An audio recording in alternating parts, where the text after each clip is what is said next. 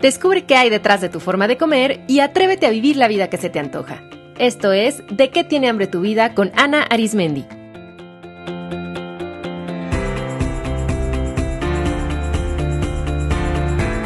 Este es el episodio número 76, Intestino y Obesidad.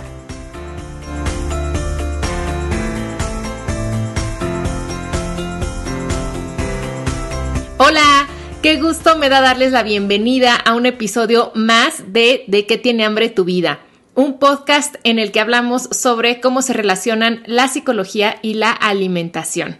Yo soy Ana Arismendi y me he especializado estudiando a nivel profesional psicología, psicoterapia, nutrición, para poder comprender profundamente esta relación tan íntima entre lo que comemos, lo que pensamos, lo que sentimos, cuánto pesamos y cómo nos comportamos.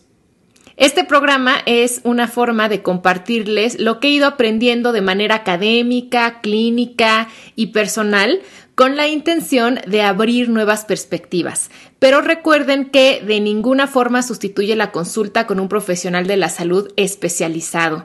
Si sienten que necesitan ayuda porque alguno de los temas tratados aquí concuerda con su experiencia, si algo los, los movió mucho, si sienten que hicieron clic con algo de esta información, por favor acudan con un especialista porque trabajar de manera personalizada es sin duda la mejor vía de trascender y resolver temas pendientes a nivel psicológico y también de sanar nuestro cuerpo.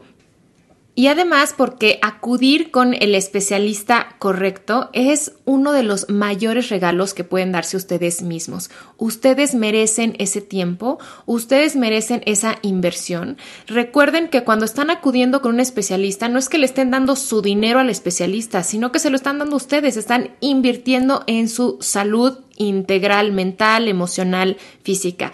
Así es que si lo necesitan, recuerden que este programa es nada más de carácter informativo, pero para trabajar y para resolver, acudan con un profesional. Muy bien, pues en este episodio les quiero hablar de un tema que para mí es fascinante y que estoy segura que ustedes también lo encontrarán muy revelador e interesante, que es la relación entre la salud de nuestro intestino y la obesidad. Fíjense que en los últimos años el estudio del intestino y de la microbiota que habita en él está cambiando la manera en la que entendemos muchos de los procesos de nuestro cuerpo y de nuestra mente. Ya en el episodio 47 les hablé sobre la relación entre el intestino y nuestro estado de ánimo. Así es que si no lo han escuchado, los animo a que lo hagan, porque ahí les explico los últimos descubrimientos que vinculan una pobre salud intestinal con la depresión, la ansiedad, el autismo, el déficit de atención, el Alzheimer, entre otros trastornos. Y pues ahora la ciencia se está dando cuenta que también hay una relación muy íntima entre nuestra flora intestinal y la obesidad. Científicos de todo el mundo están descubriendo que algunos microorganismos, por ejemplo, favorecen que se active la sensación de hambre, pero que hay otros microorganismos en nuestro intestino que favorecen que se active la saciedad. También que algunos pueden activar una señal para que el páncreas produzca más insulina y entonces se aumente la reserva de grasa en el cuerpo y que también pueda favorecer a largo plazo resistencia a la insulina o diabetes tipo 2. Así es que hoy les quiero compartir algunas de las investigaciones más recientes sobre esto y también consejos sobre cómo cuidar la salud de nuestro intestino. Este es uno de esos episodios donde mi parte nerd la goza porque de lo que les voy a hablar se basa en varios artículos científicos, todos los cuales encontrarán citados en las notas del episodio por si los quieren revisar.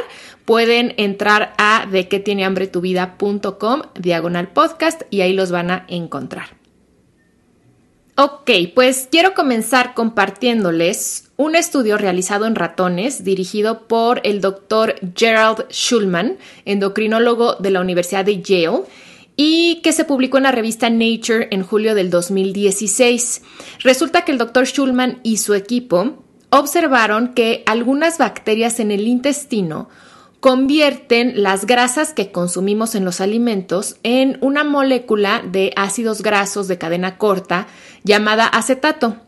la cual al llegar al cerebro lo estimula para que envíe una señal al páncreas para incrementar la producción de insulina. Y la insulina a su vez ordena a los adipocitos a que reserven más grasa.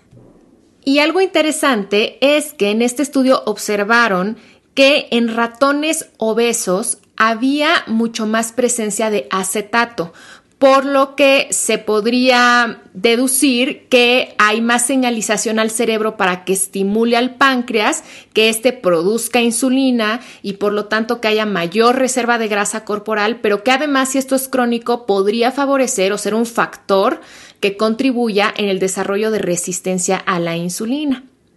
El acetato también se observó que eleva los niveles de grelina, una de las hormonas que participa en la señalización de la sensación de hambre. Entonces también puede ser que a mayor acetato haya mayor grelina y por lo tanto mayor sensación de querer comer o que no haya este freno, ¿no? Para parar de comer. En lo que este grupo de investigadores está trabajando ahora es en confirmar si este mismo proceso ocurre en los seres humanos y en identificar qué bacterias en específico son las que producen acetato para entonces entender cómo se puede intervenir en este proceso, porque recuerden que dentro de nuestro intestino tenemos un ecosistema con miles y miles de diferentes microorganismos y la verdad es que conocemos la minoría y conocemos también las funciones de la minoría de ellos. Entonces, ahorita este campo es de verdad un campo fértil para la investigación, pero ya estos primeros descubrimientos lo que nos están haciendo saber es que los microorganismos de nuestro intestino participan en funciones metabólicas y en la señalización de hambre y saciedad de una forma activa y mucho más de lo que se creía antes. Y pues si esto se está observando en otros animales, seguramente en los seres humanos va a ocurrir algo muy similar. Pero así como hay microorganismos que pueden favorecer que sintamos más hambre y que el cuerpo produzca más insulina, también hay otros que participan en la sensación de saciedad. Y aquí quiero apuntar que los procesos de hambre y saciedad son muy complejos y entre más los estudiamos, más nos damos cuenta que participan una gran serie de sustancias y sus receptores. O sea, no es como que haya una sola hormona que produzca hambre ni una sola que produzca saciedad, sino que son una serie de procesos y la verdad es que aún los científicos no descubren al 100% el funcionamiento de este mecanismo. Sin embargo, lo que sí sabemos es que una de las sustancias clave para entender la saciedad se llama péptido YY. ¿Han oído el dato de que nuestro cuerpo tarda aproximadamente 20 minutos en detectar saciedad después de comer? Por eso pasa que cuando vamos a un restaurante y acabamos el último bocado de nuestro platillo, de pronto sentimos que todavía nos cabe algo, que tenemos hambre y entonces ordenamos una porción extra. Pero si el mesero se tarda en traerla, ya en el momento en el que tenemos el plato servido frente a nosotros, en muchas ocasiones ocurre que ya no sentimos hambre, que el hambre desapareció y que ya no tenemos apetito y a veces hasta nos arrepentimos de haberlo pedido. Y esto ocurre porque permitimos que pasaran unos minutos en lo que el cuerpo pudo llevar a cabo todos sus procesos bioquímicos para registrar que ya había comido suficiente. Creo que a todos nos ha pasado, ¿no? Bueno, pues esta sensación de saciedad es causada en gran medida porque nuestro cuerpo comienza a segregar el péptido YY entre 15 y 20 minutos después de comenzar a comer. Este péptido se secreta principalmente en el intestino, particularmente en el colon y en el recto, o sea, en la parte final, pero también se produce en el estómago, en el páncreas y está presente en neuronas del sistema nervioso central, en el hipotálamo y en la médula y también en neuronas entéricas del sistema nervioso periférico. Y bueno, tiene, hay receptores de este péptido ubicadas en varias partes del cuerpo y no voy a entrar en detalle en cómo funciona en específico porque es un tema técnico y complejo, pero a lo que voy y lo que quiero compartirles es que aunque ya desde hace tiempo se sabe que el péptido YY es un elemento muy importante para sentir saciedad y que éste se segrega en gran medida en el intestino, es en estudios recientes que se está pudiendo descubrir qué microorganismos en particular lo producen. En un estudio en ratones publicado en noviembre del 2015 en el Journal of Cell Metabolism, dirigido por el doctor Sergei Fetisov, se encontró que poblaciones de la bacteria E. coli K12 comenzaban a crecer al recibir nutrientes de la comida, pero que a los 20 minutos paraban su crecimiento y en ese momento comenzaban a producir proteínas como la CLPB, las cuales activan la segregación del péptido YY y estimula a las células nerviosas que disminuyen la sensación de hambre. En este estudio se observó que al inyectar bacterias E. coli K12 en su estado de no crecimiento a ratones, estos comían menos y tenían mayores niveles de proteína CLPB en sus intestinos, comparado con aquellos ratones a los que no se les inyectaba la bacteria. También se observó en este estudio que la proporción de E. coli K12 en ratones obesos era considerablemente menor que en la de ratones con peso normal. Entonces, lo que nos quiere decir este estudio es que el tipo de microorganismos que tengamos en nuestro intestino puede determinar que sintamos más hambre y entonces comamos en exceso o que al contrario que podamos identificar mucho más la saciedad y podamos parar cuando hemos tenido suficiente. Y también esto puede explicar cómo en parte no es que la persona obesa no tenga disciplina o se deje llevar por esta parte de compulsión, que digo, sí puede, puede haber ese caso, pero es que también lo que ocurre es que dentro de su propio cuerpo eh, le faltan estos microorganismos que meten el freno de la saciedad, por ejemplo, o tiene un exceso de los microorganismos que favorecen que haya más insulina corriendo por la sangre o que haya mucha más de las hormonas que generan la sensación de hambre. Entonces, esto también es muy interesante poder entender cuáles son las raíces fisiológicas que pueden estar impulsando una persona a no poder detectar correctamente cuándo parar de comer. En otro estudio del doctor Kraus, publicado en junio de 2016 en la revista Nature, se observó que al hacer un trasplante fecal de ratones obesos a ratones con peso normal, estos últimos aumentaban de peso. Y lo opuesto también ocurrió. Al trasplantar heces de ratones con peso normal a ratones obesos, estos últimos disminuyeron de peso. Esto me parece muy interesante y fascinante porque demuestra cómo si la microbiota juega un papel en la regulación energética y en la regulación de nuestro peso. En otro estudio, ahora sí hecho en seres humanos y publicado en el Journal of Genome Biology en septiembre de 2016, la doctora Michelle Beaumont, investigadora del Departamento de Estudios en Gemelos del King's College en Londres, analizó junto con su equipo muestras fecales de más de 1.300 gemelos en conjunto con sus medidas de grasa visceral. Aquí nada más les explico rápidamente que la grasa visceral es la que se acumula alrededor y entre los órganos de nuestro cuerpo y es mucho más activa metabólicamente hablando y por lo tanto potencialmente más peligrosa o de más riesgo para desarrollar alguna enfermedad a diferencia del otro tipo de grasa que es la grasa subcutánea, que es la que se acumula debajo de la piel y es la que causa las llantitas, la papada, los cachetes, etc. Entonces, en este estudio, la doctora Beaumont eh, estudió las medidas de grasa visceral en 1300 gemelos junto con sus muestras fecales y lo que encontró es que a mayor diversidad de microorganismos en la microbiota, menor era la cantidad de grasa visceral en los sujetos. En otros estudios también se ha descrito ya como algunos microorganismos en específico se encuentran en mayor proporción en personas obesas con respecto a personas en peso normal y también se ha identificado que algunos microorganismos en particular se encuentran en mayor cantidad, por ejemplo, en personas diagnosticadas con anorexia nervosa versus en otras personas que no tienen ningún trastorno de la conducta alimentaria. Entonces, estamos viendo nuevamente cómo sí hay diferencias entre la microbiota de una persona en peso normal versus la microbiota de una persona con sobrepeso, con obesidad, incluso también con personas con trastornos de la conducta alimentaria hay diferencias. Lo que aún todavía no se sabe es el problema como huevo y gallina. O sea, ¿qué fue primero? ¿Qué ocurriera un desbalance en la microbiota y entonces eso favoreció el desarrollo de la obesidad o al contrario, una persona obesa va a cambiar la microbiota de su intestino y entonces eso va a favorecer que se mantenga la obesidad y que surjan otros problemas. O sea, todavía no se define bien eso. Eh, lo más probable es que sea algo que se da como que en conjunto, pero lo que sí es muy interesante es que se están viendo que hay relaciones. Otro estudio que me pareció fascinante es en el que se observa que puede haber una relación entre la microbiota y el efecto rebote.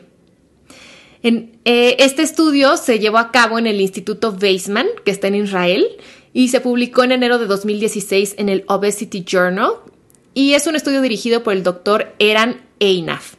Y ahí se observó que cuando se sometía a ratones obesos a dietas muy bajas en calorías, Perdían peso rápidamente, pero su microbiota se mantenía igual a cuando tenían obesidad. Y entonces cuando se les volvió a introducir una dieta eh, alta en grasas y en carbohidratos en la alimentación, rápidamente subían de peso nuevamente. Incluso los investigadores reportan en sus notas que los ratones a veces no podían parar de comer. Que eso es lo que pasa con muchas personas. Mientras están en una dieta sumamente restrictiva, pues bajan de peso. Pero en cuanto salen de la dieta, entran en un gran descontrol que los lleva no solo a subir de peso, sino incluso a ganar más de su peso inicial. Claro que en el efecto rebote entran otros factores metabólicos y psicológicos, pero a esto ahora podemos añadirle que el factor ecosistema intestinal también puede estar implicado en, en este proceso. Ahora fíjense esto que interesante. En este mismo estudio, el doctor Einab sometió a ratones obesos a una dieta no tan baja en calorías y mucho más variada, y lo que ocurrió fue que perdieron peso de una forma más gradual y su microbiota sí se modificó y se volvió más similar a la de los ratones de grupo control que tenían peso normal. Y algo importante también es que los ratones que bajaron de peso lentamente después no reportaron reganancias de peso. Entonces, aquí también se pudo medir que un ratón tarda aproximadamente seis meses en cambiar su microbiota de la que tenía cuando era obeso a la del ratón con un peso normal, lo cual seis meses es muchísimo tiempo para un roedorcito de laboratorio, es mucho tiempo de vida. Y eso nos hace suponer que el cambio en la flora intestinal no es tan sencillo ni es tan rápido y que por lo tanto no es producto de un tratamiento eventual. O sea, no es porque ahorita te tomes unas pastillitas de probióticos ya te va a cambiar todo, no, sino más bien es producto de todo un estilo de vida que Incluye alimentación, incluye manejo de estrés, reducción de la toma de medicamentos, aumento en el consumo de pro y prebióticos, etc. Entonces no es algo así como que tan rápido y mucho ojo porque conforme se empieza a saber más de esta relación entre microbiota y obesidad, seguramente eh, toda la industria de los fármacos y de los suplementos eh, va a medio utilizar esta información para hacer marketing y querer vender el probiótico para bajar de peso. Pero mucho ojo eso no está avalado por la ciencia y no funciona así. Hay que hacer como que todo un conjunto de cosas para cultivar eh, nuestra salud intestinal. Pero lo que es interesante, muy interesante de este estudio, es que em, podemos ver cómo el ir bajando de peso de una forma más lenta y gradual, pero comiendo sanamente, es lo que nos puede asegurar un mantenimiento de un peso sano mucho más sostenible porque se está cambiando de raíz uno de los posibles factores que hacen que haya reganancia de peso, que es la microbiota. Bueno, y les podría seguir contando sobre más artículos porque me fascina estudiarlos y es algo que hago cotidianamente pues para mi formación profesional, pero lo más importante aquí es ir concluyendo qué nos dice todo esto. Aunque todavía faltan muchos estudios en seres humanos y lo que hasta ahora hay no es concluyente ni demuestra tampoco causalidad, lo interesante es que toda esta nueva información lo que sí deja claro es que nuestra flora intestinal está muy relacionada con los procesos de hambre y saciedad, con la grasa visceral y también la grasa subcutánea y que por lo tanto juega un papel muy relevante en el desarrollo de la obesidad y de otras enfermedades metabólicas como la diabetes tipo 2.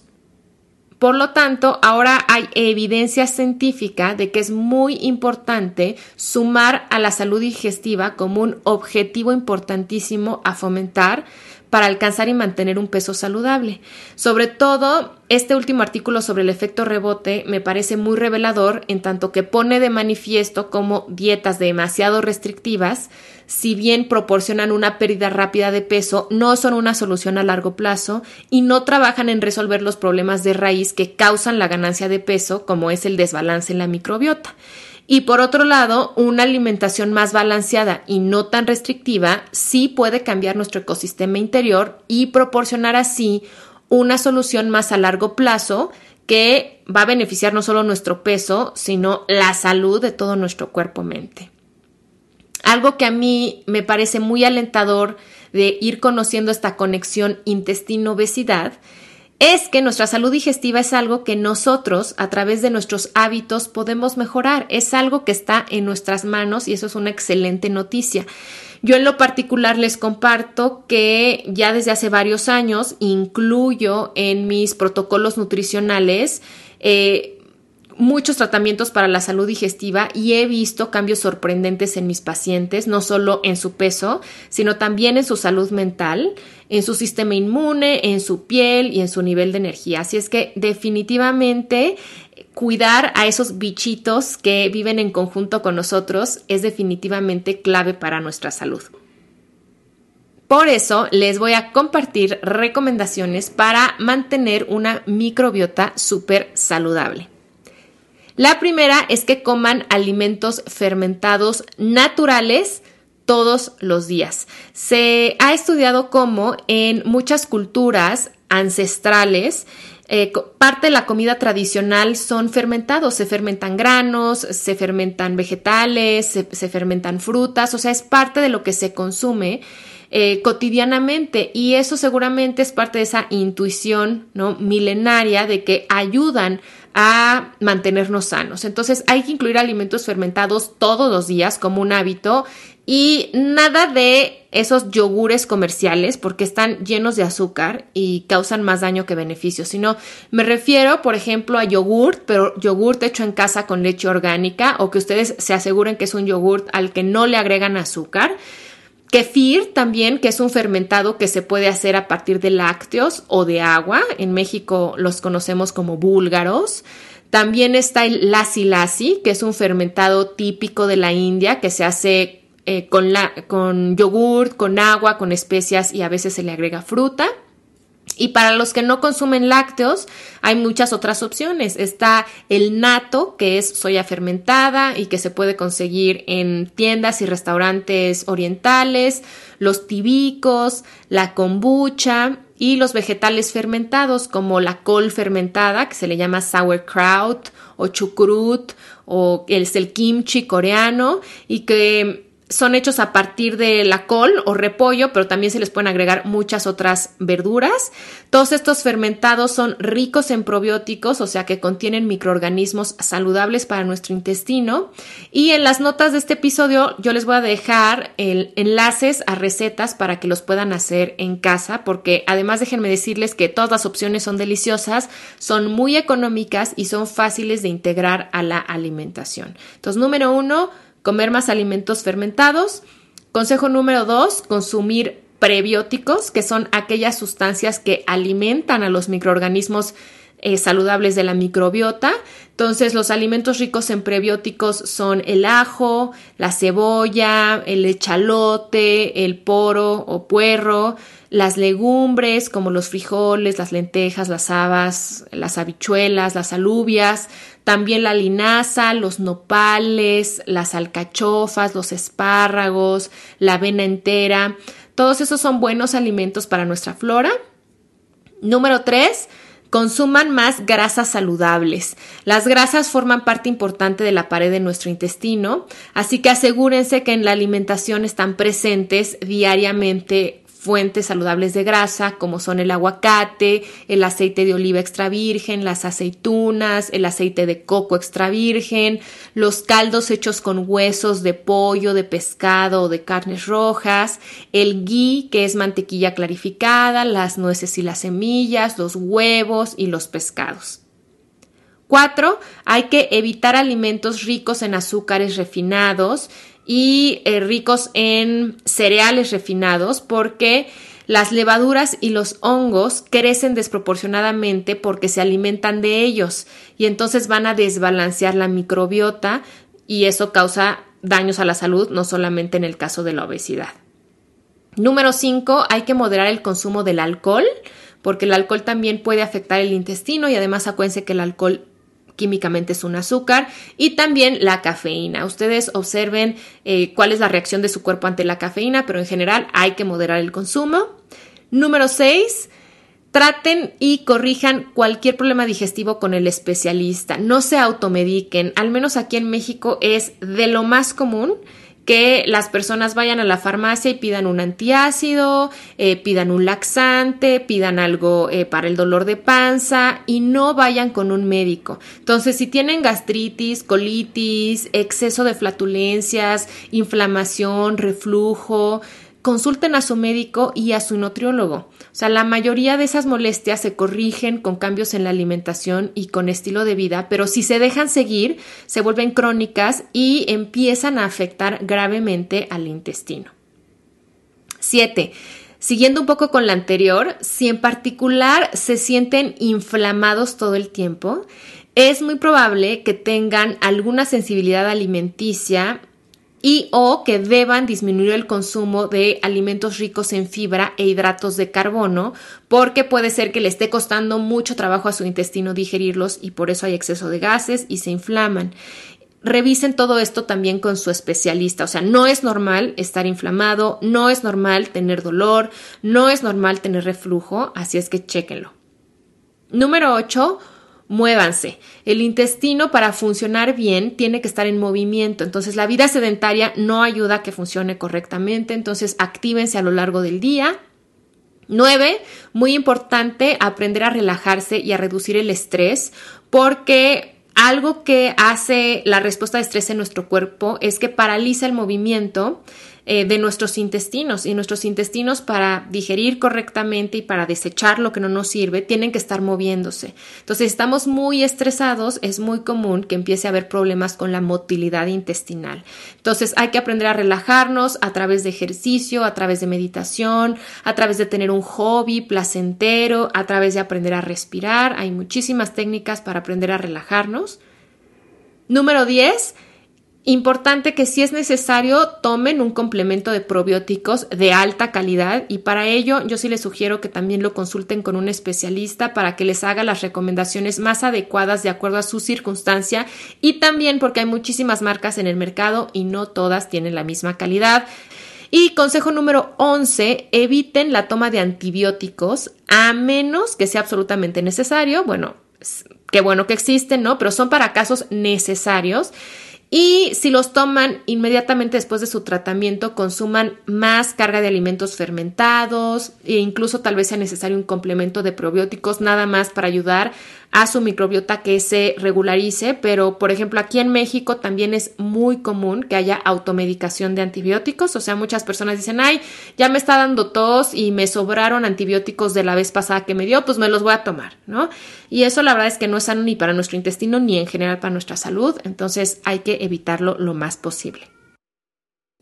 Bueno, pues espero que este episodio les haya parecido interesante y les brinde una clave más para comprender la importancia de cultivar una salud digestiva para mantener un peso saludable. Antes de despedirme, quiero invitarlos a que apoyen este podcast suscribiéndose desde alguna aplicación, ya sea en iTunes, en la aplicación podcast, en el caso de iOS, o en las aplicaciones Stitcher o iBox, en el caso de Android. Todas esas aplicaciones son gratuitas para que ustedes las descarguen. Ahí pueden buscar con mi nombre o con el título este programa y suscribirse. De esa forma van a recibir semana a semana el episodio nuevo y también es muy valioso que me ayuden a compartirlo con otras personas para que esta comunidad crezca y esta información llegue a más gente. De verdad que es mi misión con este programa que más personas adquieran nuevas perspectivas que las ayuden a relacionarse mucho mejor con su peso, con su cuerpo y con la comida. Muchísimas gracias por escucharme. Les dejo un abrazo muy cariñoso y hasta la próxima.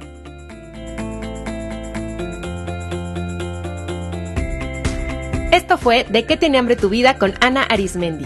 Para más información visita www.dequetienehambretuvida.com.